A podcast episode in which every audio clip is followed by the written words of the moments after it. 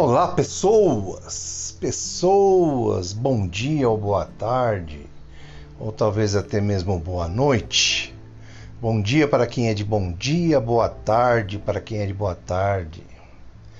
Pessoas, nessa semana, nosso encontro aqui, eu quero conversar com vocês a respeito de persistência e de insistência.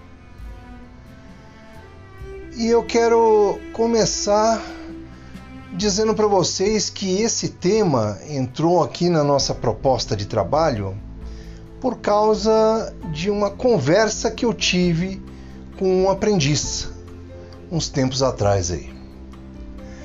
Esse aprendiz, no final da aula, todo mundo já tinha ido embora, ele falou: "Professor, eu gostaria de conversar com o senhor, se fosse possível, uns cinco minutinhos." E eu é, prontamente me ofereci para ouvir esse aprendiz. E ele me disse o seguinte, professor, é assim, eu gostaria muito de fazer, de cursar medicina, né? E sempre foi um sonho, desde que eu era molequinho, ser médico. E aí eu estudei e Fiz aqui o Enem há três anos atrás, o meu primeiro Enem, e eu não consegui.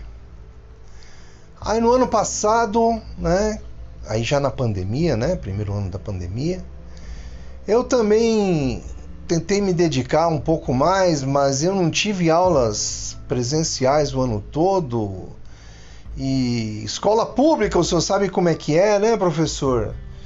Às vezes não tem professor de matemática. Eu fiquei quase quatro meses sem professor de matemática e a coisa não foi muito bem e o meu resultado foi pior do que o ano anterior. Também não deu medicina. Aí 2021 ele novamente tentou medicina e pelo terceiro ano não foi possível. Aí o jovem que estava sentado aí na minha frente, na cadeira, ele colocou a cabeça entre os cotovelos e falou: Professor, eu acho que eu vou desistir da medicina.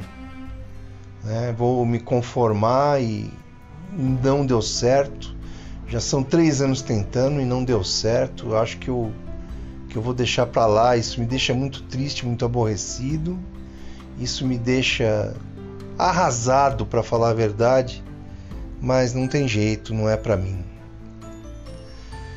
Bom, essa conversa então não era um, uma conversa, né? Foi mais um desabafo. E eu poderia é, passar a mão na cabeça e falar aquelas coisas que muita gente fala. Oh, não desista dos seus sonhos persista, insista, corra atrás, você é possível. Né, de, de conseguir qualquer coisa que você queira. Gente, isso é muito bonito no discurso, mas vamos lá, a teoria na prática é algo bem diferente. Vamos ser sinceros. Discurso de motivação, é, livro de autoajuda, isso é muito bom, mas algumas vezes a coisa fica tão difícil que você tem que enxergar a vida de um jeito mais realista para que você não fique mais frustrado do que você já está. Então eu levei a conversa para esse lado, né? E eu procurei mostrar para ele que persistir não é só persistir em uma única direção. A vida é muito plural. A vida ela aponta várias direções. A vida tem várias alternativas, tem vários caminhos. Aí eu falei para ele: vamos deixar as paixões de lado, vamos deixar a emoção de lado e vamos tentar pensar com um lado razão do nosso espírito, da nossa mente. Você realmente quer trabalhar na área de saúde? Ah, professor, a coisa que eu mais quero na vida, né? Eu tenho uma tia que trabalha na área de saúde, ela é cuidadora de idosos e eu gosto e etc. E eu sempre me interessei. Falei, tá bom, então não abandona o teu sonho. Vamos buscar um outro jeito, né, de tornar isso realidade. Porque nós precisamos encarar a verdade. Quem veio de escola pública, né, tem menos chance do que o filho da família rica que está fazendo escola particular. Isso é um fato que a gente precisaria ter consertado ao longo da história do Brasil, mas não consertamos. É desumano? É. Mas a gente tem que dar a volta por cima. E essa volta por cima não significa insistir na mesma coisa. Se medicina não dá, meu amigo, nós vamos persistir na sua vontade em trabalhar na área de saúde. Vamos buscar alternativas. A gente poderia começar você fazendo um curso livre de auxiliar de enfermagem. Vamos começar assim. Pensa nessa possibilidade. Auxiliar de enfermagem. Aí você já põe o pé dentro do ambiente onde você gostaria de trabalhar, dentro do hospital. Depois desse curso livre de auxiliar de enfermagem, você trabalhando, juntando uma graninha, né, ganhando melhor do que essa micharia que ganha um aprendiz, aí você vai ter possibilidades de pagar uma faculdade. Vamos caprichar no próximo Enem aí e vamos tentar uma faculdade de enfermagem. Aí você coloca dois pezinhos dentro do ambiente hospitalar. Você já vai estar trabalhando do lado do médico. Enfermagem. Você estará tendo mais contato com o paciente do que o próprio médico tem. Você já vai estar vivenciando cada caso. Aí não pare de estudar. Você vai estudar em paralelo. Quando você terminar a enfermagem, tá? aí você vai tentar outra coisa. Aí você tenta medicina, biomedicina, tá?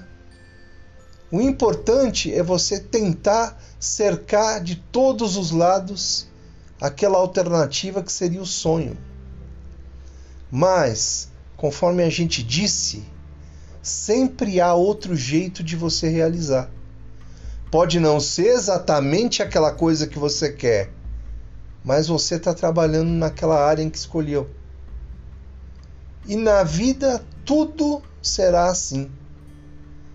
Eu gostaria de morar em Mônaco. Não posso morar em Mônaco.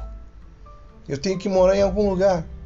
Eu gostaria de estar dirigindo uma Mercedes-Benz. Não dá?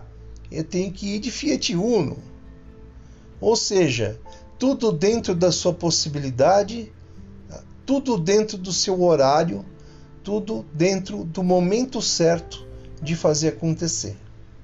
Muitas vezes nós insistimos em alguma coisa e vamos perdendo tempo, tempo valioso, tempo precioso para buscar outras alternativas.